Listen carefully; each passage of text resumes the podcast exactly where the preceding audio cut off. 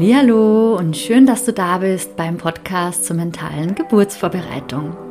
Empowerment für deine Schwangerschaft und Geburt. Mein Name ist Nives Haag, ich bin Hypnobirthing-Trainerin und Mama und ich helfe Schwangeren dabei, sich mit mentaler Geburtsvorbereitung positiv auf die Geburt ihres Kindes vorzubereiten. Diesmal habe ich nicht nur einen, sondern gleich zwei besondere Gäste hier im Podcast, nämlich zwei Expertinnen, wenn es um das Thema Ernährung in der Schwangerschaft geht. Gabriela Schlimmenat und die Hebamme Anne Loos. Zusammen schreiben sie derzeit an ihrem Buch Belly Food und dieses Buch richtet sich speziell an Schwangere, die sich mit dem Thema Ernährung in der Schwangerschaft und speziell auch als Vorbereitung auf die Geburt beschäftigen wollen. Die Folge ist etwas länger geworden als sonst, weil das Thema wirklich sehr allumfassend ist. Und ich kann dir versichern, dass du dich auf sehr viel Wissen und bestimmt auch auf das ein oder andere Aha-Erlebnis freuen kannst. Ich wünsche dir ganz viel Spaß damit.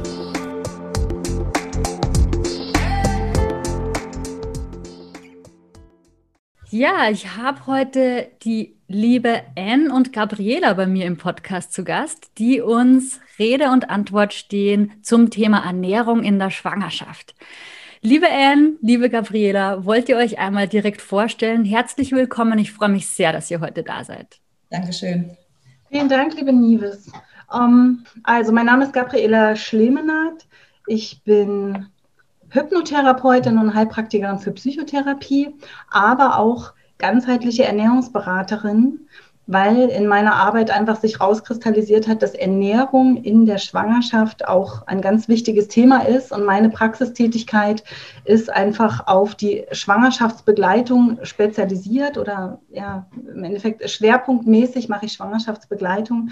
Und da habe ich einfach gemerkt, wie wichtig das Thema Ernährung ist und habe damit im Endeffekt noch die Ernährungsberatung mit in das Portfolio mit reingenommen.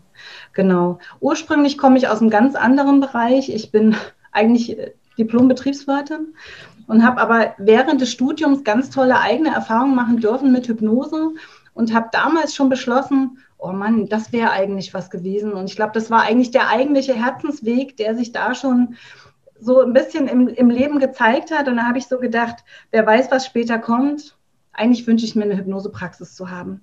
Und das habe ich nie verloren, diesen Gedanken. Habe natürlich dann nach dem Studium, da machst du ja nicht noch einfach was anderes, sondern habe dann einfach gesagt, ne, mach jetzt einfach erstmal weiter und habe in Softwarehäusern im Marketing und Vertrieb gearbeitet tatsächlich, ja. Und ähm, als ich dann selber mit äh, unserer ersten Tochter schwanger war, ja, habe ich dann ähm, ja somit die Lücke gefunden einfach und gesagt, okay, äh, wir sind von Hamburg aufs Land gezogen und ich habe dann so gedacht, ja, mit, mit Kleinkind, wie soll ich da jeden Tag noch nach Hamburg fahren? Da ist die Lücke im Lebenslauf und jetzt gehe ich nicht mehr zurück ins Büro, ich gehe nicht mehr zurück in den alten Job, sondern ich nutze jetzt einfach diesen, diesen Slot und, und auch dieses Geschenk vom Leben einfach, ne? mit, mit der Mutterschaft und, und, und diese Zeit und gehe jetzt einfach dem Herzensweg nach und habe dann verschiedene Ausbildungen in Hypnose, Hypnotherapie, Gesprächsführung gemacht, habe den Heilpraktiker für Psychotherapie gemacht und bin dann einfach durch die eigene Geburt auch beim Thema Hypnobirthing natürlich angekommen, habe da den Kursleiter gemacht und mache jetzt auch seit acht Jahren hypnomentale Geburtsvorbereitung hier im Raum Lüneburg in Hannover bei N im Endeffekt im Gebiet Braunschweig, Celle, Wolfsburg, Hildesheim zum Teil. Bin auch ab und zu im Erfurter Geburtshaus, weil ich gebürtig aus ähm, Sachsen und Thüringen komme und bin da oftmals, also ich sag mal aller sechs bis acht Wochen, wenn jetzt kein Lockdown ist, regelmäßig im Erfurter Geburtshaus, auch mit meinen Kursen. Und durch die Begegnung mit N über eine gemeinsame Frau, die wir kennengelernt haben im Kurs bei mir, ähm, sind wir halt einfach auch zusammengekommen und haben festgestellt, dass wir beide unheimlich ernährungsaffin sind. Und ich hatte in der zweiten Schwangerschaft ziemlich, na, ich sag mal, ziemlich Probleme durch, ähm, ja, im Endeffekt eine langjährige Fehlernährung und eine daraus entstehende Demineralisierung meines Körpers, die sich dann in etlichen Schwangerschaftsbeschwerden, Bindegewebsschwäche, Krampfadern, unruhige Beine und schlussendlich dann auch äh, im Endeffekt, äh, also ich bin beim Heparinspritzen angekommen sogar ganz, ne, ganz zum Schluss, ähm, gezeigt hat, dass ich einfach nicht gut aufgestellt war, rein von der körperlichen Konstitution und habe mich eigentlich, habe zwei Jahre gestillt nach dieser ähm, Schwangerschaft, die ganze Stillzeit belesen, belesen, belesen, was ich hätte anders machen können und wie man Körper remineralisiert. Und wie gesagt, da kam dann N auch in mein Leben und hat mir so viel Input geben können, wie ich mich wiederherstellen kann dass daraus dann im Endeffekt auch dieser Wunsch entstanden ist, Frauen in diesen Bereichen wirklich frühzeitig zu unterstützen, präventiv da zu wirken, aber auch im Endeffekt tatsächlich in meinen Beratungen und Kursen da eben das Thema und das so wichtige und elementare Thema Ernährung mit einfließen zu lassen. Genau. Ähm, bei all der Arbeit bin ich auch noch Mama. Wie gesagt, ich habe zwei zwei Töchter. Ähm, die kleine ist fünf, die große ist neun. Ich bin verheiratet und wohne auf dem Land in der Lüneburger Heide. Ja, danke schön, Gabriela. Und Anne ist ja auch noch heute bei uns. Und Anne, du bist Hebamme von Beruf. Magst du auch noch erzählen, wie du, wie deine Entstehungsgeschichte war und wie du mit diesem Thema in Berührung gekommen bist? Erstmal vielen lieben Dank für die Einladung. Also tatsächlich meine berufliche Geschichte ist eigentlich ziemlich geradlinig gelaufen im Sinne von, ich wusste ziemlich früh, wo, wohin ich will und was ich machen will. Und ich würde heute auch definitiv behaupten, es ist für mich eine Berufung, so diese, diese Begleitung oder Arbeit, die ich tue. Also für mich ist es eigentlich auch, wie Gabriela schon gesagt hat, keine Arbeit. Es ist einfach mein, meine Freude, die ich tun darf wie gesagt, über die Ausbildung ähm, bin ich dann halt ähm, relativ schnell auch in, in den klinischen Bereich am Anfang zwar gewesen, ja, und habe dann äh, relativ schnell festgestellt, klinisches, ähm, klinische Ebene ist nicht, ist nicht mein Bereich ähm, und bin dann relativ schnell in die, ähm, in die außerklinische Geburtshilfe gewechselt. Also ich bin Hausgeburtshebamme jetzt seit 16 Jahren. Insgesamt bin ich jetzt 21 Jahre Hebamme. Ähm, und da war dann halt immer tatsächlich so, was macht es die, die Schwangerschaft, die Geburt und das, das Wochenbett oder die Nach, äh, Nachbereitungszeit was, was macht sie kraftvoll, was macht sie energiereich, was macht sie vital? Und da bin ich tatsächlich ähm, auch durch meinen eigenen persönlichen Weg natürlich ähm, immer wieder an der Ernährung hängen geblieben oder es hat das Ganze immer wieder gestriffen und auch über eigene Regie, autodidaktische äh, Prozesse einfach, die ich dann ähm, parallel zu meinem eigentlichen Arbeitssein oder ja, Berufungssein gemacht habe, bin ich dann da tiefer und tiefer in die Materie eingestiegen und konnte das sehr stark mit meiner Arbeit auch einfach verbinden. Und das wurde jetzt in den letzten zehn Jahren, ist da eine Dynamik entstanden, dass auch viele Frauen tatsächlich ähm, zu mir gekommen sind, die viele Ausgangsgrundbeschwerden oder Schwierigkeiten in den vorausgegangenen Schwangerschaften hatten, ähm, denen ich dann zumindest mit Rat und Tat mal andere Impulse oder Ideen geben konnte.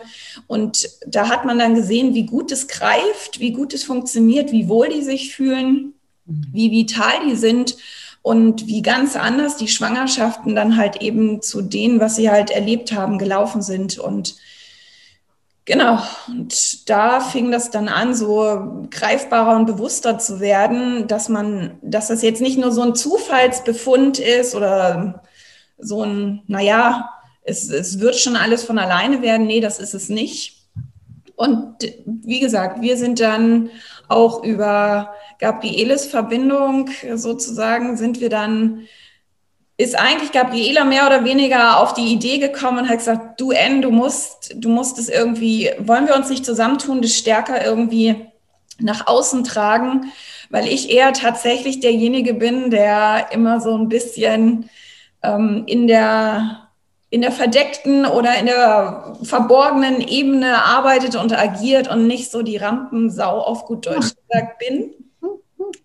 Ähm, da hat aber Gabriele sich äh, zur Verfügung gestellt und hat gesagt, N, diesen Part übernehme ich. Und dann habe ich gesagt, jawohl, dann könnte das was werden. Ähm, und da fing das dann an, einfach loszulaufen, so wo wir Stück für Stück geguckt haben, wo können wir irgendwie was Gutes tun, wo können wir gut beraten, unterstützen etc. pp. Ich bin auch ähm, tatsächlich auch Mutter von zwei Jungs, äh, die sind 14 und 7. Die sind alle beide zu Hause auf die Welt gekommen und das mit ganz klarer Idee und ähm, Wunsch natürlich auch, ähm, dass, dass das natürlich auch meine Arbeit nochmal ganz klar bestärkt und auch ähm, unterstreicht und untermalt. Und ich muss natürlich auch sagen, ich habe von Haus aus schon eine sehr bewusste oder ähm, gesunde Ernährung einfach mitbekommen so. Meine Mutter war da immer schon, die gesagt hat, ähm, Kind, ähm, mental ist das eine, aber du musst auch dein Haus, in dem du lebst, äh, gesund und äh, stabil halten. Und da hatte sie schon immer die Idee, dass Ernährung da eine wichtige Säule einfach ist. Und so zog sich das eigentlich immer so ein bisschen ansatzweise durch mein Leben. Ja, und meine Jungs sind natürlich die ersten Jahre auch zum Teil tatsächlich auch so ähm, roh vegan groß geworden. So und ähm, wie gesagt, ich mache davon auch so in der Regel 80 Prozent hm, macht es meine Ernährung so aus. Ich sage nicht, dass es nichts Gekochtes gibt. Ähm, da, da sind schon viele Prozesse mit drin. Ähm, und insgesamt kann man halt einfach abschließend vielleicht nochmal sagen, ähm, dass das schon immer irgendwie Fokus in meinem Leben oder in, in meinem Dasein war. Und ich freue mich natürlich jetzt, dass ich das mit Menschen, die da interessiert sind oder die diesen Mehrwert einfach erkennen und, und spüren wollen, einfach auch ähm, mit nach außen tragen, ausprobieren oder auch leben wollen. Genau. Da sind, sind mir schon wieder so viele Fragen eingefallen, wo ich gleich direkt einsteigen möchte. Ähm, du hast ja erzählt, dass ihr jetzt auch zusammenarbeitet und auch Frauen wirklich zusammen unterstützt. Ja. Wie kann ich mir da vorstellen, dass eure Zusammenarbeit mit den Frauen aussieht? Also in der Regel oder aus meiner Arbeitsprozesserfahrung ähm, ist es meistens so, die Frauen kontaktieren mich, weil der Bezug zur Hebamme mit Schwangerschaft erstmal als erstes gegeben ist, ganz häufig dann stellt man fest, dass die Frauen eben auf dieser mentalen Ebene oder auf der Ernährungsebene einfach so ihre Schwankungen oder ihre, ihre Unsicherheiten einfach haben. Und dann fangen wir an, uns auszutauschen. Ich nehme dann ganz häufig Kontakt zu Gabriela auf und sage, hier sind Kunden einfach, die Unterstützung bräuchten. Ich habe mal den Austausch oder die Kontakt. Ähm, ja, Adresse, Telefonnummer, Homepage, einfach Kursangebot weitergegeben. Und dann geht das eigentlich erstmal über Gabriela. Die ist dann mit den Menschen im Austausch, im Kontakt. Und ich merke halt einfach, wenn da so, so Zwischenstritte drin sind, dass du jemanden erstmal mental davor entspannt reingeben kannst oder musst und dann habe ich zum Beispiel auch ein viel leichteres zu sagen, es ist, es ist zwar schade, dass man das Pferd von hinten aufzäumen muss im Moment, aber es ist tatsächlich so, wenn du da mental einfach ähm, oder vom Kopf her sagst, naja, Ernährung, ne, und ich komme dann auch so in meiner Arbeitsweise, ja, Ernährung ist ein wichtiger Schwerpunkt oder ein wichtiger Punkt in der gesunden oder in der vitalen Schwangerschaft dann, dann wird das erstmal so ein bisschen, naja, abgetan oder man sagt dann, naja, mir geht's hier gerade gut, ich habe keine Probleme und Schwierigkeiten. Und umso mehr diese Prozesse voranschreiten, merke ich halt einfach, dass auch mit Gabriela zusammen einfach da eine gute Dynamik entsteht, wo, wo über den mentalen Kurs dann nochmal wieder der Blick auf die Ernährung und dann habe ich dann wieder ein besseres ähm, ja, ein besseres Türchen, Fingerchen oder ein Füßchen in, in der Tür, um zu sagen, du verstehst es jetzt vom Kopf her und ich kann es dir dann wieder auf der, auf der physischen, äh, körperlichen Ebene nochmal stärker darstellen. Und das, das ist eigentlich eine ganz schöne Dynamik einfach, die man dadurch hat. Vielleicht muss man dazu sagen, dass N mir meistens die Frauen, die sie begleitet in der Hausgeburt, in meine Kurse schickt. Ja, oder ja. euer Hebammenteam. Ne? Da, gibt, da stehen ja noch ein paar mehr Hebammen mit dahinter.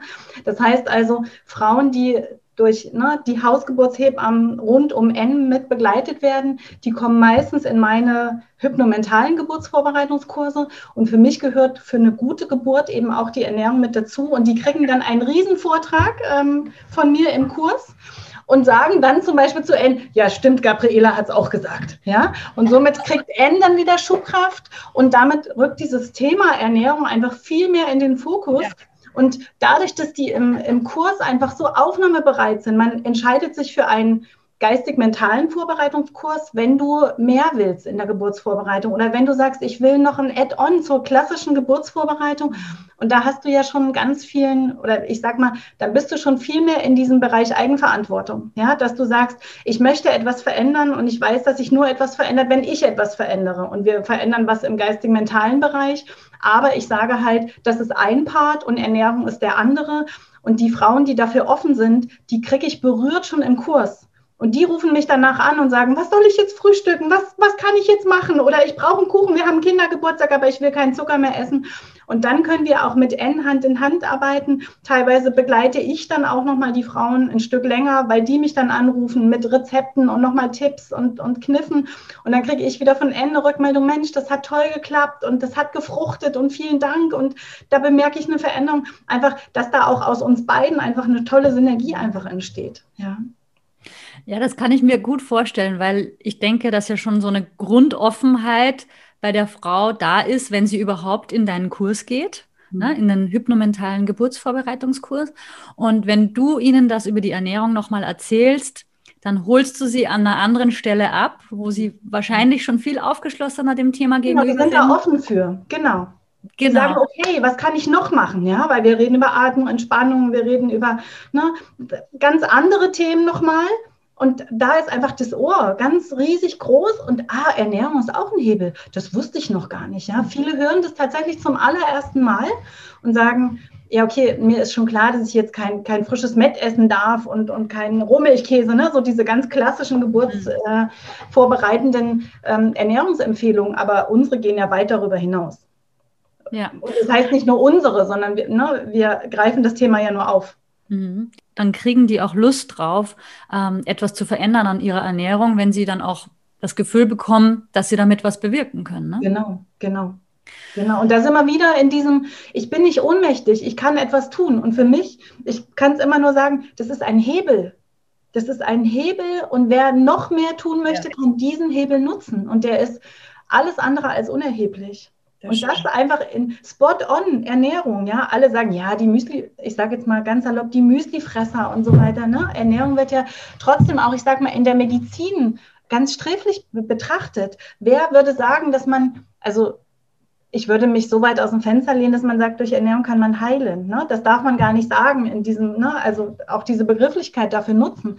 Aber das hat so viel Energie und so viel Kraft für Heilprozesse zumindest, dass du damit ganz toll präventiv arbeiten kannst und auch ganz viel unterstützen kannst. Und wer das einmal für sich selber auch erlebt hat, also ich kann ja nur sagen, meine Kleine ist jetzt fünf und ich würde sagen, dass ich seit drei bis vier Jahren an mir auch arbeite und an meinem körperlichen Befinden. Und da hat sich so viel Wohlbefinden eingestellt und so viel Symptomatik ist zurückgegangen, das ist unglaublich. Und da ist einfach so viel Schubkraft auch dahinter, dass man das einfach nur teilen möchte. Ja. Ich finde das auch spannend, was ihr vorhin erwähnt habt, ähm, dass auch viele Schwangerschaftsbeschwerden auf die Ernährung zurückzuführen ja. sind. Ich habe ja jetzt erst eine Schwangerschaft hinter mir und hatte das große Glück, eigentlich keine Beschwerden zu haben. Also in den ersten paar Wochen hatte ich vielleicht ein bisschen Kopfschmerzen, aber ansonsten war eigentlich alles gut. Und obwohl ich ähm, prinzipiell eher mich gesund ernährt hatte vor der Schwangerschaft, äh, war es in der Schwangerschaft dann so, dass ich starke Gelüste hatte auf oh, Schokolade, alles Mögliche, was eigentlich ungesund ist. Und ähm, ich war dann auch zur Vorbereitung, äh, zu den Vorsorgeuntersuchungen im Geburtshaus Und meine Hebamme hat mir dann eben geraten, dass ich in den letzten sechs bis acht Wochen vor der Geburt auf Zucker und Weißmehl verzichten solle. Und ich habe da gar nicht weiter drüber also nachgefragt, was das denn genau ist und habe ihr da einfach vertraut und habe dann auch wirklich sechs Wochen vorher angefangen, dann auch wirklich ähm, auf diese prozessierten Produkte zu verzichten und hatte dann tatsächlich auch eine recht einfache und schnelle Geburt, würde ich jetzt mal sagen. Also keine fünf Stunden für die erste Geburt ist, glaube ich, relativ flott. Jetzt finde ich es nochmal spannend, das jetzt so von euch zu hören, ähm, was das wirklich alles für Vorteile haben kann. Also jetzt nicht nur für die Geburt, sondern auch wirklich für die Schwangerschaft. Welche ähm, Beschwerden kann man dadurch lindern oder vielleicht sogar ganz vermeiden? Und ähm, wie würde so eine Ernährung idealerweise aussehen? Ich weiß, das ist jetzt eine sehr große Frage, aber vielleicht könnt ihr da einfach so ein paar Tipps geben. Also tatsächlich ist es so, ähm, wenn man wenn man eine Schwangerschaft relativ ähm, frei von Reizstoffen, so nenne ich es jetzt einfach mal, halte, ähm, dann können die Stoffwechselvorgänge viel leichter und entspannter laufen. Du, wenn du im Säurebasenhaushalt sehr ausgeglichen bist, ähm, dann ist es vor, also ist es zuträglich eben für diesen Stoffwechsel, den, den in einen guten, in einer guten Balance einfach zu halten. Und sobald du halt anfängst, so Sachen wie tatsächlich Zucker, übermäßige ähm, Kohlenhydrate, Glutengeschichten, tierisches Eiweiß sozusagen zusätzlich in deinen Organismus einzubringen, ähm, dann gerät dieses System aus dem Gleichgewicht ähm, oder hat Schwierigkeiten, sich immer wieder da reinzubringen. Und wenn deine Ernährungsform und Weise eben nicht sehr, sehr grün und sehr vital und ähm, sehr ja, verarbeitet ausschaut, dann kommt der Körper in, in diesem letzten Drittel, wo er sich auf, auf Geburt einschießt oder einnordet, sozusagen echt an seine Grenzen. Und dann lagern Frauen frühzeitig Wasser ein, Hämorrhoidenproblematiken, Venenproblematiken kommen dazu, Schlaffheit, Erschöpfung, Müdigkeit, Unruhe in der Nacht. Das sind alles Anzeichen für mich, wo die Stoffwechselvorgänge einfach nicht sauber arbeiten. Das hat da einfach nichts drin zu suchen in so einer, also was heißt nichts drin zu suchen? Das sind alles Anzeichen dafür, dass diese Prozesse nicht sauber laufen. So. Und ähm, dann kann man immer, immer wieder sagen, okay, es gibt Möglichkeiten, da dran zu feilen, die Dinge wieder zurück in die Physiologie zu bekommen oder in die Vitalität zu bekommen. Und das ist deutlich schwerer aus meiner Sicht. Das ist das immer, wo ich mit Gabriela auch immer ähm, nicht am, am Hin und Her diskutieren sind, ähm, weil ich behaupte nämlich auch, oder ich sage halt eben auch, dass nicht die se letzten sechs bis acht Wochen wichtig sind für eine vitale, gesunde Schwangerschaft, sondern von Anfang an und schon am besten vor Kinderwunsch, dass diese Prozesse da einfach schon längst gelaufen sind, damit man da nicht die Frauen quasi in eine Art Entzug tatsächlich ja vom Zucker dann während der Schwangerschaft ähm, bringen muss oder soll. Aber ich sage lieber spät als nie. Und da ist jeder, jede Woche, die du eher anfängst, einfach ein Vorteil für dich und dein Kind, definitiv. Denkst du, dass es auch Auswirkungen auf die Fruchtbarkeit hat? Definitiv. Also ich biete ja auch Ernährungsberatung für Kinderwunsch an, zum Beispiel. Oder das kann man, ne, das kann man bei uns ne, erfragen, was man tun kann, um die Fruchtbarkeit zu erhöhen oder die Bereitschaft des Körpers zu empfangen, ne? weil das ja auch wieder mit hormonellen Vorgängen zu tun hat, unter anderem. Ja, das ist ja ein ganz weites Feld auch. Okay, also wenn ich dich jetzt richtig verstanden habe, Anne, dann ähm, ist die Ernährung in der Schwangerschaft nicht nur in den, in den letzten sechs bis acht Wochen wichtig, aber besonders dann sozusagen. Ja. Also ich sollte spätestens dann anfangen, wirklich auf meine Ernährung zu achten und auf Zucker und verarbeitete Produkte verzichten. Ja. Aber ideal wäre es eigentlich schon bei Kinderwunsch anzufangen, mich mit meiner Ernährung auseinanderzusetzen und mich vollwertig ähm, zu ernähren. Ja, Das stimmt, da pflichte ich dir bei. Und was ist jetzt so aus eurer Sicht wirklich so die ideale Ernährungsform? Weil es gibt ja so viel da draußen. Es gibt ja, na, viele ernähren sich jetzt vegan. Es gibt auch noch viele, die ernähren sich Paleo. Dann gibt es ähm, manche, die machen 16 zu 8 ähm, Fasten, also ähm, intermittierendes Fasten und so weiter. Gibt's, kann man das so allgemein sagen, dass es etwas gibt, was sich besser eignet oder etwas, was nicht so gut funktioniert? Also das, das macht halt schlussendlich dieses Eins zu eins aus. Man guckt, wo, wo steht jemand, wo holt man jemanden ab, was kann man hier Gutes erstmal umsetzen, wo ist hier jemand mental, wo ist hier jemand, also physisch quasi. Ähm, und, und dann baut man das langsam auf. Ähm, wenn man da keinen von, von Haus aus so einen aufgebauten Grundsatz oder Grundgerüst hat. Und da gibt es aus meiner Sicht keine pauschale Antwort. Da muss man wirklich in dieses persönliche Beratungsgespräch, wo, wo steht die Frau mit ihrer Ernährung einfach, da muss man ganz individuell draufschauen und dann gucken, wo geht die Reise hin, was möchte jemand, ähm, was sind die Ziele, wie akut sind die Beschwerden. Dementsprechend habe ich auch eine ganz andere ähm, ich sag mal, Notwendigkeit, da irgendwie in der, mit der Ernährung auch dann aktiver oder intensiver zu arbeiten. Ich würde aber trotzdem sagen, und da sind wir uns ja einig, dass wir generell über eine, ob das jetzt vegan, vegetarisch ist, ob das ne, ähm, mischköstlich ist, ja, dass ja. wir trotzdem, wenn wir Empfehlungen rausgeben, sagen, zuckerarm oder zuckerfrei und ne, von den Kohlenhydraten her komplexe Kohlenhydrate zu empfehlen und keine einfachen Kohlenhydrate. Also wir sprechen jetzt hier von einem weißen Brötchen mit Marmelade zum Beispiel. Ja, das ist total ungeeignet als Frühstück für eine Schwangere. Ja, und ob da jetzt Butter drauf ist, ja, oder ein veganer Streich, ne, darüber können wir gerne sprechen. Aber es geht einfach darum, erstmal generell dafür zu sensibilisieren, dass eben diese Stoffe wie Zucker oder eben eine zu kohlenhydratlastige, weil im Körper wird ja das, ne, also ich sage mal, das weiße Toast, da kann ich mir auch einen Zuckerlöffel in den Mund stecken. Im Endeffekt wird es ja gleich ähm, verstoffwechselt. Und das ist vielen nicht bewusst. Die denken, okay, ich darf die Schoki nicht essen, aber dann ne, geht es bei Nudeln und, und Brot und Brötchen und Gebäck eben genauso im Endeffekt in diese Richtung. Und vielleicht sollten wir da noch mal ganz kurz auch aus und wir, wir sprechen über diese ne, gesunde Ernährung in der Schwangerschaft.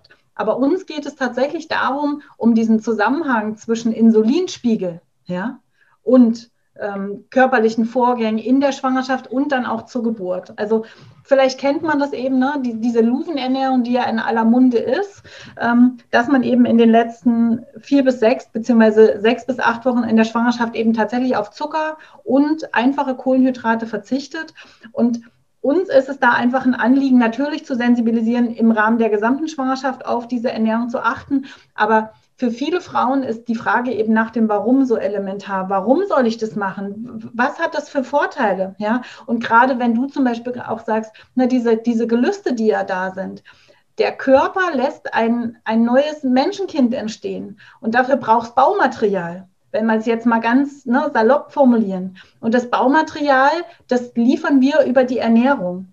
Und ich kann aus eigener Erfahrung eben sagen, wenn wir über Mineralisierung sprechen, da sind kleine Zähnchen oder beziehungsweise die Anlagen für die Molaren unserer Kinder. Da sind Knochen, die wachsen. Und die größten oder das härteste Material, was wir in unserem Körper haben, sind Zähne und Knochen. Das bekomme ich aber nur mineralisiert, wenn ich zum Beispiel grüne, ne, grüne Geschichten esse. Also ich muss jetzt nicht die ganze Zeit Löwenzahn pflücken und, und essen. Ich könnte auch Grassaft trinken, grüne Salate essen. Und also es gibt ja viele Quellen für Mineralstoffe, die ähm, kann ja auch zum Beispiel auch Hafer, ne? von mir aus auch gerne frisch gemahlene Haferflocken essen. Es muss ja nicht unbedingt was Grünes sein. Es gibt ja genug Eisen und, und mineralstoffhaltige andere äh, Quellen nochmal. Aber gerade in diesen grünen Blattkomponenten sind da so viel Baustoffe eben für Zähne und Knochen drin. Und ich glaube, dass einfach diese Sensibilisierung dafür, was das zum Beispiel mit für mich spielt immer Zahngesundheit so eine große Rolle. Was macht es mit den Zähnen der Kinder, aber auch mit der, mit der mütterlichen Zahngesundheit? Weil wenn man so hört, jedes Kind einen Zahn, warum kommt das? Wenn ich es als Mutter nicht schaffe, über meine Ernährung genug Nährstoffe in den Körper zu bringen, damit es weiter zum Kind geht, damit es wachsen und gedeihen kann und wirklich gute Anlagen hat, dann löst es der Körper aus meinem eigenen Bestand raus.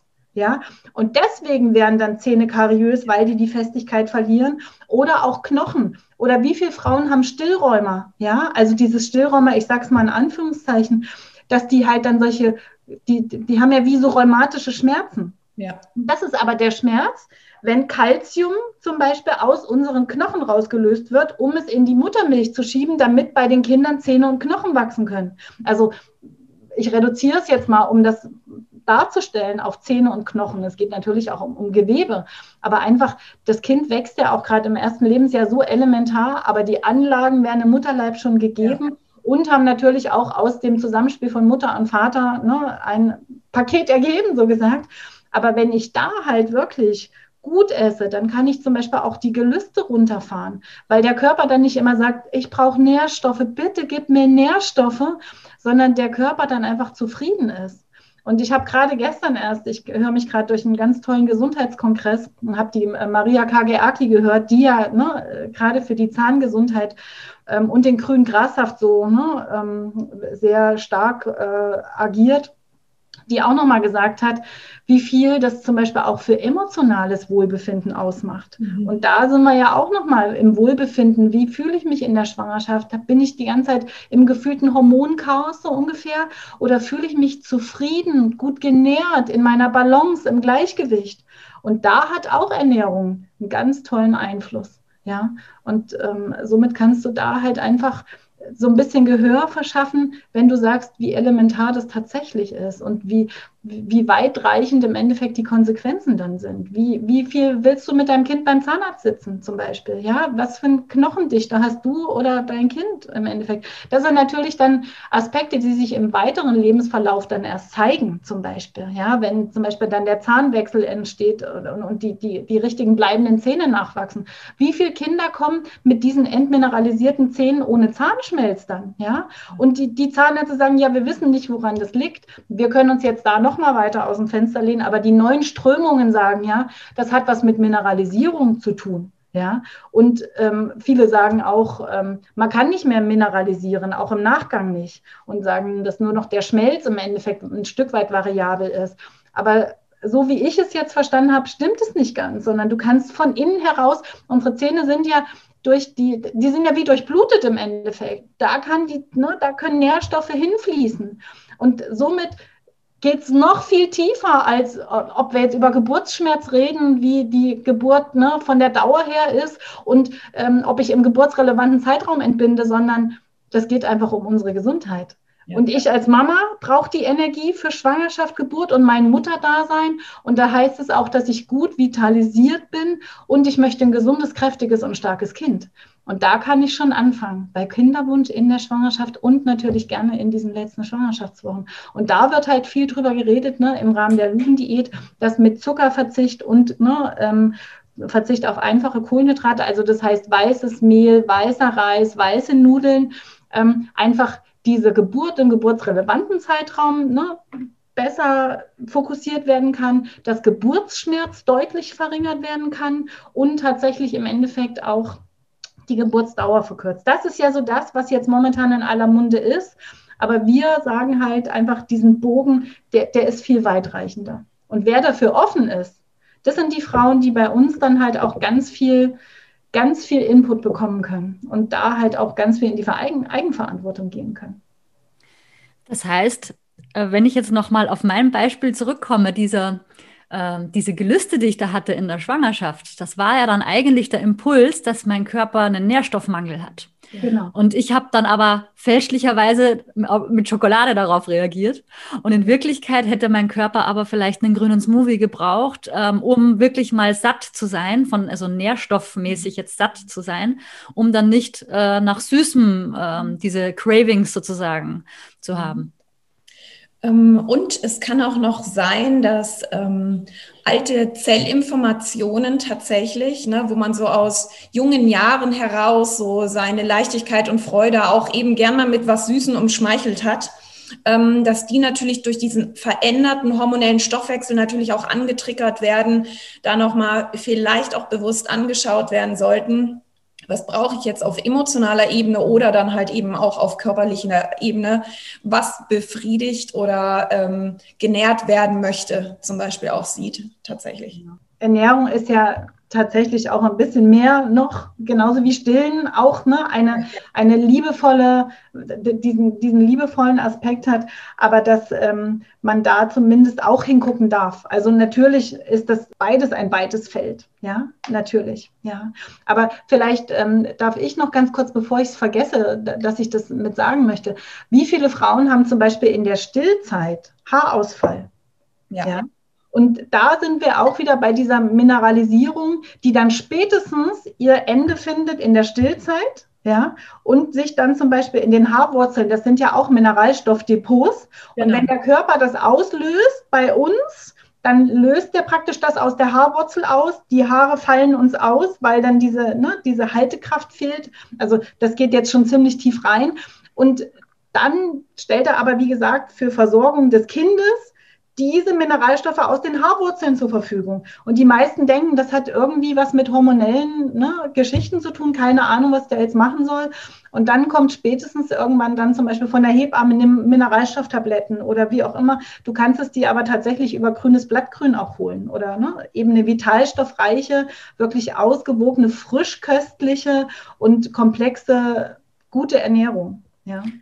Das ist ja sehr spannend, was du sagst, weil ich hatte auch Haarausfall und ich dachte tatsächlich, dass das ganz normal ist, mhm. dass man ja. sozusagen einfach Haarausfall hat. Und ähm, ich, ich meine sogar, dass mein Gynäkologe mich da vorgewarnt hat und gesagt hat, so, ja, jetzt wird dann bald der Haarausfall kommen, machen Sie sich keine Gedanken, das ist ganz normal. Und ja, ich habe das halt so hingenommen. Ne? Also ich höre das jetzt tatsächlich zum ersten Mal, dass ich das hätte beeinflussen können. Ja, definitiv hättest du das. Ja, mhm. finde ich sehr spannend. Und ähm, Gabriela, du hast ja gerade auch schon das Thema Nahrungsergänzungsmittel so ein bisschen angeschnitten. Ähm, für wie wichtig äh, würdet ihr das erachten, dass man in der Schwangerschaft, na, da gibt es ja diese ganzen Tabletten, die man da noch kaufen kann, so im Drogeriemarkt und so weiter. Ist das wirklich notwendig?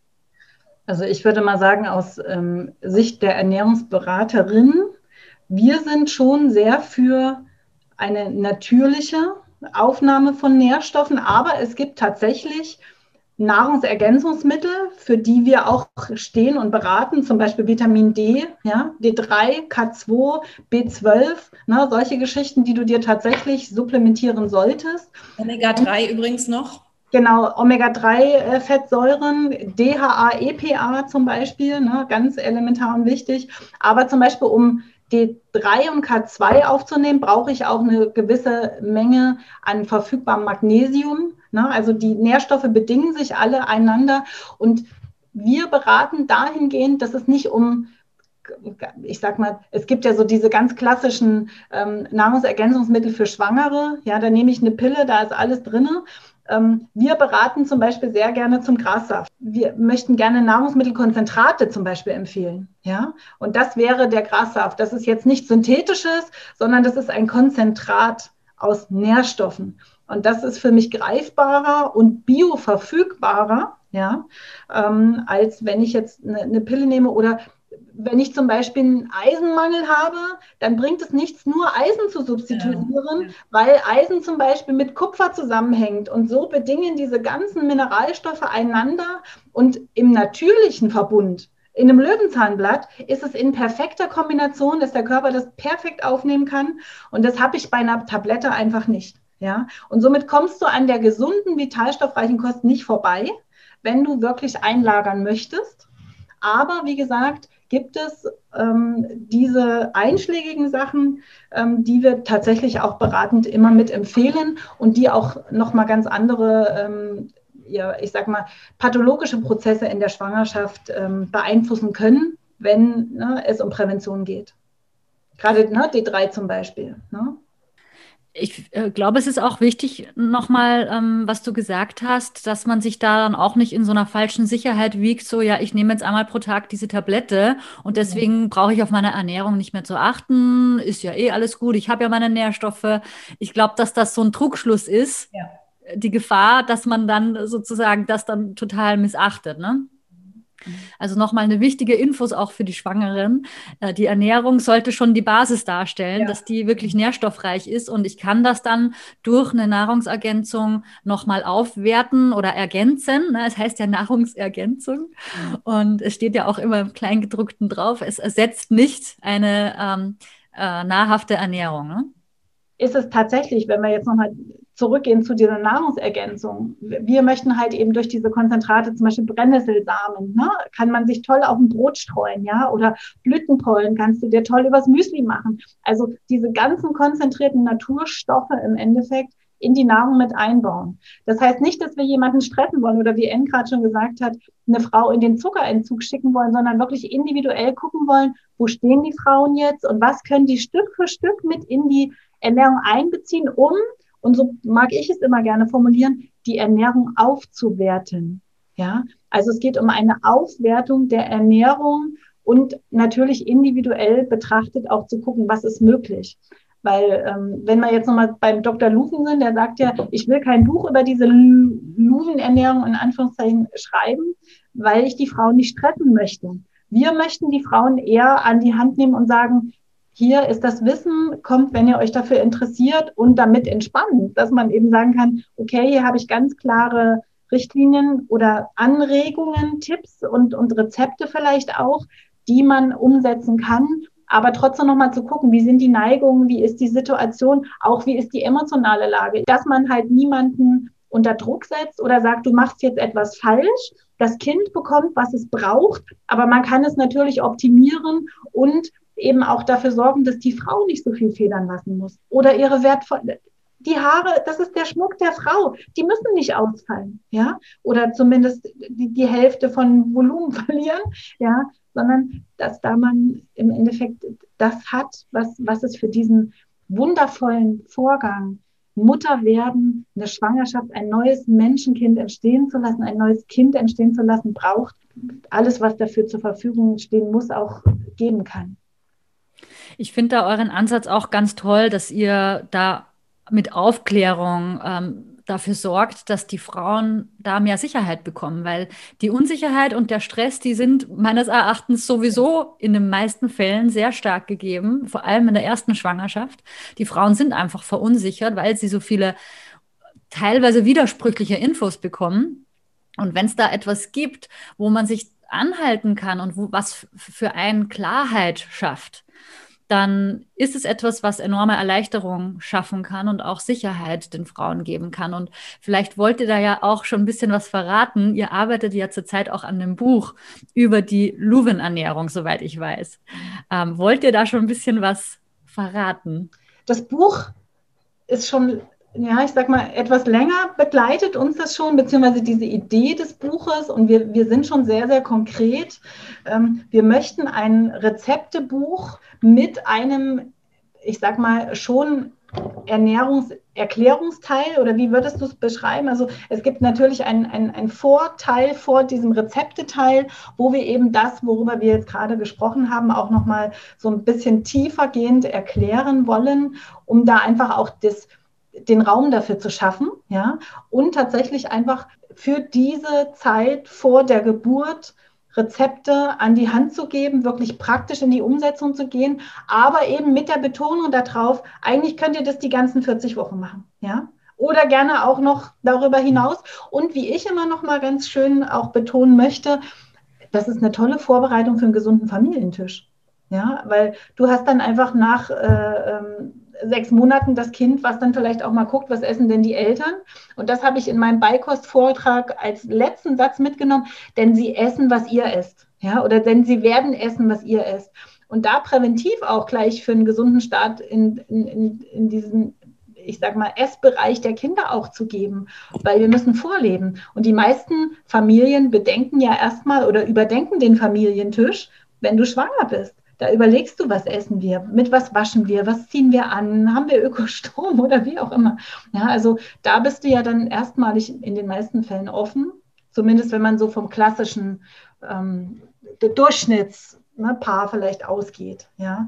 Außer man ist schon sehr gesundheitsaffin. Genau, und wir hoffen, dass wir das jetzt im Frühsommer rausbringen dürfen, können, um da dann wirklich auch ganz konkrete ähm, ja, etwas in der Hand halten zu können, auch und zu sagen, hier könnt ihr reinschauen, da könnt ihr euch durchblättern und Anregung holen und zu Hause dann nach Herzenslust zubereiten und euch gut versorgen. Ja. Und es gibt auch schon einen Namen, richtig? Genau, Bellyfood, Rezepte und Tipps für eine gesunde Schwangerschaft und leichtere Geburt. Wenn wir nochmal auf die Luvenernährung zu sprechen kommen, warum, also was passiert da eigentlich mit dem Körper, dass die Geburt dann dadurch einfacher wird und, und äh, nicht so lange dauert? Es gibt einen Zusammenhang tatsächlich von Blutzuckerspiegel und geburtsrelevanten Hormonen. Und da sprechen wir vom Prostaglandin, das in den letzten Wochen vor der Geburt verstärkt gebildet wird und auch Prostaglandin-Rezeptoren, die in den letzten Wochen vor der Geburt verstärkt gebildet werden. Und die können aber durch Insulin blockiert werden, beziehungsweise Insulin kann verhindern, dass diese Prostaglandin-Rezeptoren gebildet werden. Die kann man finden rund um den Muttermund oder am Muttermund. Und das sorgt einerseits eben für Muttermundsöffnung zur Geburt und deswegen geht es um die Geburtsdauer zum Beispiel, wie lange dauert eine Eröffnungsphase zum Beispiel, aber auch um das Schmerzempfinden. Prostaglandin-Rezeptoren sorgen dafür, dass, ich sage mal, im Blut zirkulierendes Prostaglandin gebunden wird mit Schlüssel-Schloss-Prinzip. Und wenn zu viel ungebundenes Prostaglandin vorhanden ist, dann habe ich ein erhöhtes Schmerzempfinden. Und dann bin ich auch schnell in dieser, ich, ich sag mal, äh, Schmerzspirale drin, ja, oder Anspannungsschmerzsyndrom, ja. Und das kann man eben durch diese Kohlenhydrat- und zuckerfreie Ernährung verhindern, weil wenn der Blutzuckerspiegel stark in die Höhe geht, steigt mein Insulinspiegel und somit habe ich ganz viel zirkulierendes Insulin, was sich dann eben gegen diese Prostaglandin-Prozesse äh, stellt. Und weil das ist ja im Endeffekt, der Körper stellt in den letzten Wochen auf Geburt um, ganz explizit. Und das Insulin, das dann zu viel im Körper wabert, so gesagt, das blockiert einfach diese natürlichen Vorbereitungsprozesse auf eine leichtere Geburt oder auf eine naturgegebene Geburt oder auf eine natürliche, gesunde Geburt. Und damit kann man halt über das Essen diesen Hebel ziehen. Ja. Und gibt es zu diesem Thema auch schon Studien oder irgendwas in die Richtung? Ja. Ja, also äh, Dr. Luven zum Beispiel bezieht sich unter anderem auf eine ganz ähm, frühe Studie von der Abby Fowden. Das ist eine Cambridge-Professorin, äh, die sich mit Endokrinologie beschäftigt. Ja, und die hat einen ganz klaren Zusammenhang dargestellt von Insulin und Prostaglandin und eben genau diesen Zusammenhang, den ich jetzt gerade erläutert habe, in der Studie nachgewiesen. Und es gibt natürlich auch Dr. Lufen sagt immer, oder Professor Dr. Lufen, es sind die Erfahrungswerte, ne? dadurch, dass er auf dieses Thema auch guckt, wenn die Frauen anders essen. Und das ist ja auch das, was N berichtet, aus ihrer Erfahrung und Begleitung. Also es ist definitiv äh, wissenschaftlich nachgewiesen und im Endeffekt, wenn man da dann auch den Blick drauf hat, dann auch im Endeffekt wirklich deutlich spürbar. Und gibt es auch Gegenanzeigen, dass ich jetzt zum Beispiel sage, ähm, es gibt bestimmte Schwangerschaftsverläufe, wo es nicht geeignet ist, dass ich ähm, in den letzten Wochen dann auf ähm, Weißmehl und so weiter verzichte. Ähm, also ist es wirklich für jeden geeignet oder ähm, gibt es auch eventuelle Nachteile für manche Frauen? In der Regel würde ich sagen, eigentlich nicht, weil sobald du auf eine gesunde Ernährung umstellst, hast du nur Vorteile. Wir haben, wenn ich jetzt ein Stück weit nochmal aushole, wir haben einen gewissen pH-Wert unseres Blutes zum Beispiel. Ja, ich habe zum Beispiel eine saure Vaginalflora oder äh, pH-Wert, ne? Oder zum Beispiel ist mein Magen in einem sauren Bereich. Aber zum Beispiel unser Blut und generell, wenn ich auch mir das Baby angucke, das ähm, hat das Fruchtwasser ist basisch. Also wir sind eher im basischen Bereich angesiedelt und das heißt, wir müssen basenüberschüssig essen Sobald wir aber säurelastig essen, und säurelastig ist, ich sag mal, der klassische Mischköstler, der startet, wie gesagt, mit einem ähm, Toastbrot mit Marmelade oder Nutella oder Käse oder Wurst, das ist der total, das ist die Säureflut. Drei Kaffee am Vormittag, ja, Säureflut. Mittags Nudeln mit Carbonara-Soße, äh, Säureflut. Nachmittags ein Stück Kuchen, Säureflut. Abends nochmal eine Pizza mit Käse und Transfetten, also ne, stark erhitzten Fetten, die dann äh, schon fast in die giftige oder nicht fast, sondern in die giftige Richtung gehen. Und damit bin ich einfach den ganzen Tag mit einer, sage ich mal, klassischen ungesunden Ernährung in der Säureflut.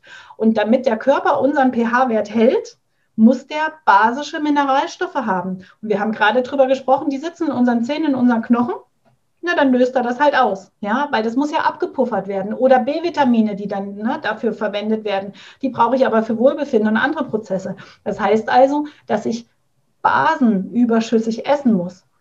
Und wenn ich das nicht tue, dann kommt es früher oder später, je nachdem, welche Anlagen ich habe, zu Krankheit. Und wenn ich die verhindern möchte, und das gilt dann für mich auch für einen pathologischen Krankheitsverlauf, wie ich ihn zum Beispiel in der zweiten Schwangerschaft erlebt habe. Das erste Kind, das habe ich noch weggeatmet. Ja? Und da hatte ich zum Beispiel auch fünf Stunden Geburt, äh, spontan, vaginal natürlich. Und das wollte ich fürs zweite Kind mit einer Hausgeburt krönen natürlich. Habe aber vergessen, dass ich nicht gut äh, ne, aufgestellt bin und musste dann diese ganzen Schwangerschaftsbeschwerden ähm, einstecken Die mir dann auch gezeigt haben, und da geht es mir vielleicht nicht als einziger so, ne, dass es eben ne, nicht gut ist, wenn man so demineralisiert in eine Schwangerschaft geht und sich dann nicht wundern braucht, wenn es halt dann pathologische Zipperlein gibt oder schwerwiegendere Verläufe, die mir dann einfach aufzeigen, dass man eben nicht mehr so gut aufgestellt ist, wenn man nicht richtig ist.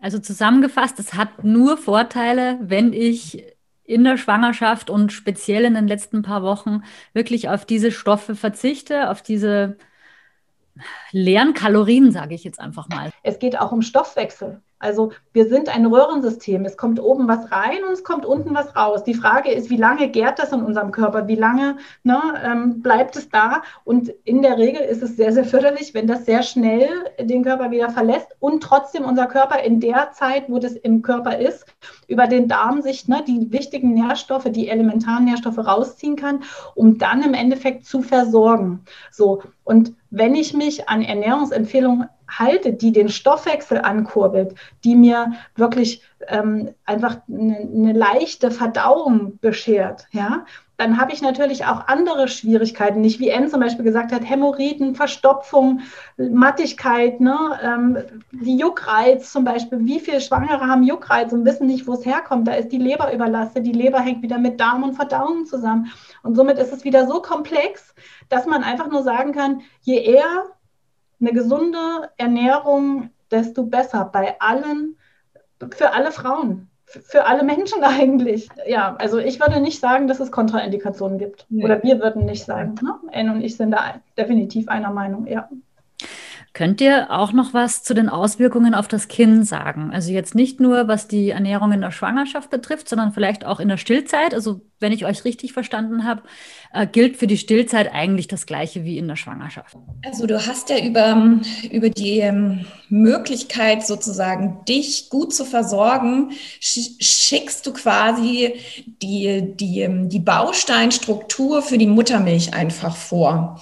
Und um, um so ähm, vitaler, umso cleaner, umso ähm, perfekt ähm, diese Prozesse laufen können, umso mehr gutes Potenzial kannst du sozusagen über die Muttermilch ans Kind weiterreichen. Ähm, oder da kann der perfekte Prozess Aufbau Muttermilch ähm, Immunabwehr, Darmgesundheit fürs Neugeborene oder für den Säugling ähm, einfach geleistet werden. Ähm, du bist sozusagen der, als Mutter der Katalysator, der, der vorgibt, wie qualitativ hochwertig sozusagen das, das Muttermilch-Endprodukt sozusagen sich entwickeln, entstehen und, und abgegeben werden kann. Und ähm, klar, dass man, äh, dass man da auch wie in der Schwangerschaft ähm, einfach ein, eine große, einen großen Handlungsspielraum hat, einfach das ist für mich aus der praktischen Erfahrung heraus einfach wirklich ähm, eins zu eins zu sehen. Denn Kinder, die zum Beispiel ihren Nestschutz ähm, schon innerhalb von zwei, drei Wochen nicht halten können, zeigt einfach für mich, wie, wie schlecht die Immun, Immunabwehrsituation über die Muttermilch zum Beispiel weitergegeben wird oder wie viel Stressbelastung tatsächlich in Schwangerschaft, Geburt und Wochenbett auf Mutter und Kind dann tatsächlich auch gewirkt hat oder, oder gegriffen hat zum Beispiel. Ne? Also es ist unvorstellbar, dass viele Kinder heutzutage so ein, ein geschwächtes System, sag ich mal, mitbekommen.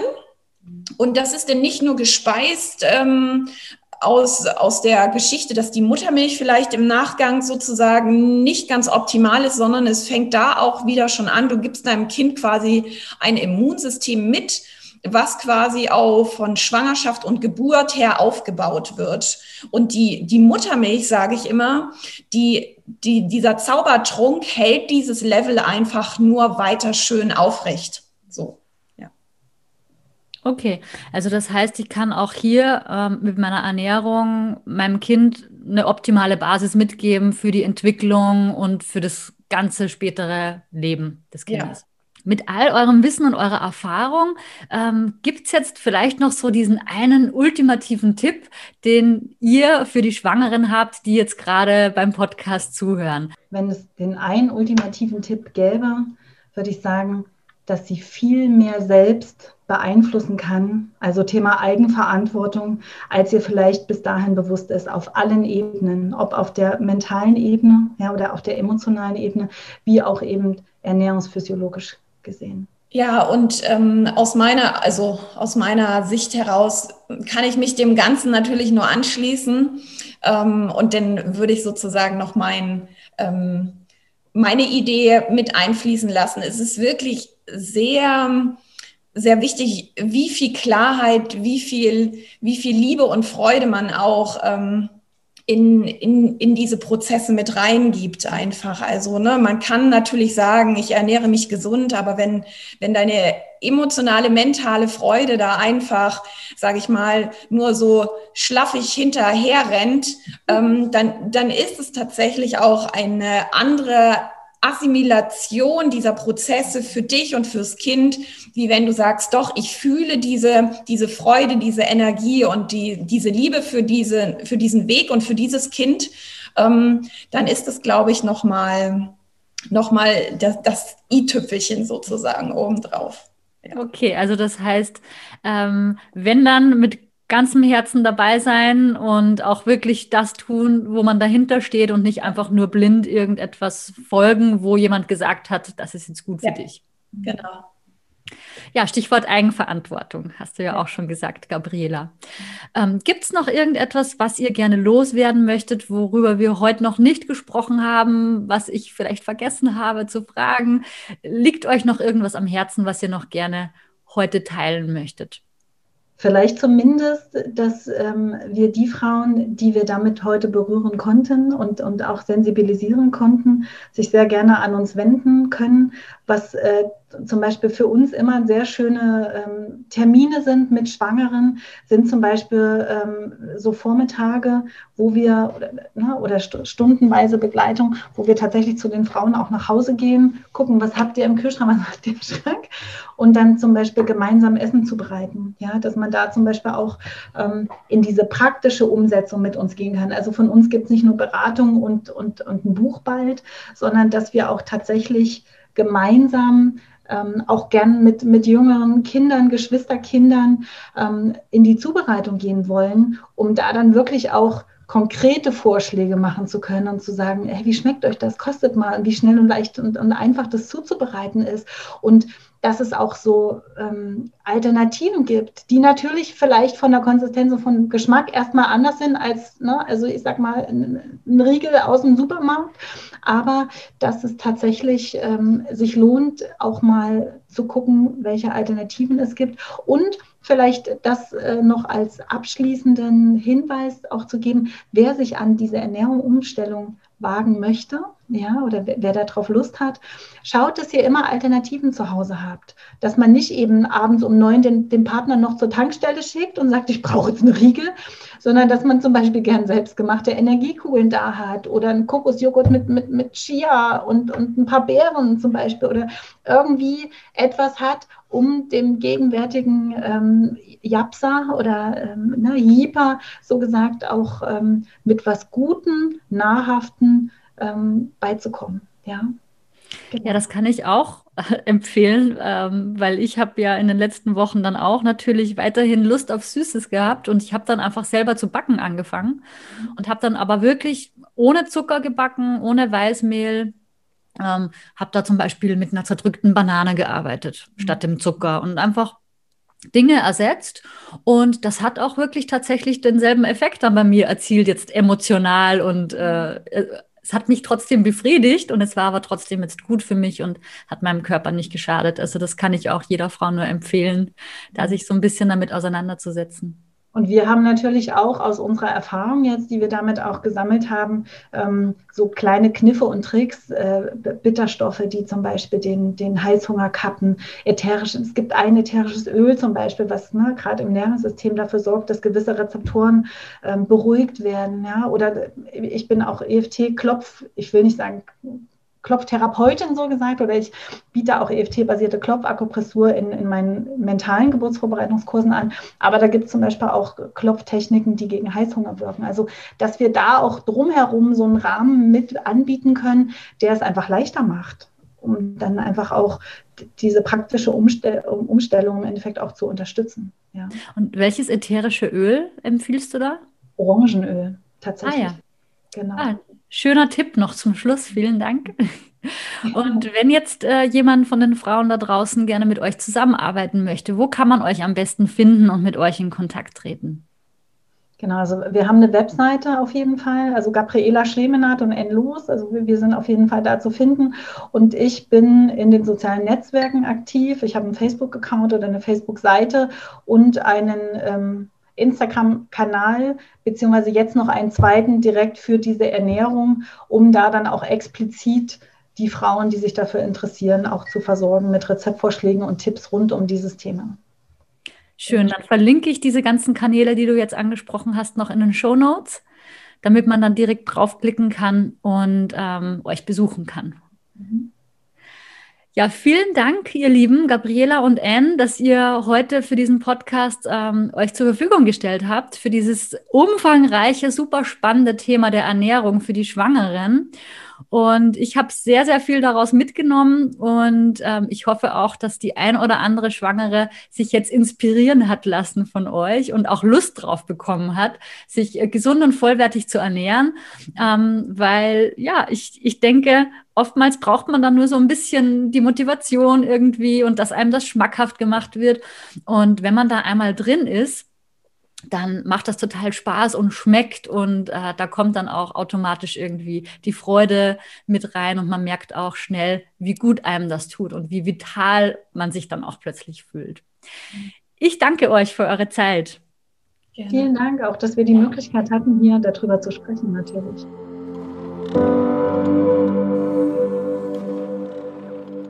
In dieser Folge hast du ganz viel Input und wertvolles Wissen rund um die geburtsvorbereitende Ernährung und generell über die Ernährung in der Schwangerschaft gelernt. Anne und Gabriela haben uns ganz viele Tipps mitgegeben, wie wir typische Schwangerschaftswehwehchen vermeiden können und wie wir uns und unseren Körper optimal auf die Geburt vorbereiten können. Sie haben uns auch verraten, wie wir schon in der Schwangerschaft dafür sorgen können, dass auch unsere Kinder ideal und mit allen wichtigen Nährstoffen versorgt werden. Wie immer gibt es auf Instagram ein Posting zur heutigen Folge auf mamabynature.de und dort kannst du mir wirklich super, super gerne deine Gedanken zu dieser Folge dalassen. Und natürlich freue ich mich auch darüber, wenn du diesen Podcast abonnierst, mit deinen Freundinnen teilst oder mir eine Bewertung dalässt. Du hast jetzt übrigens noch die allerletzte Chance, an meiner Hypnobirthing Trainingswoche in meiner Facebook-Gruppe teilzunehmen. Die startet nämlich heute, also am 8.2. und geht noch die nächsten fünf Tage, also die ganze Woche. Falls du also noch nicht angemeldet sein solltest, dann mach das am besten noch jetzt sofort. Den Anmeldelink findest du in den Show Notes.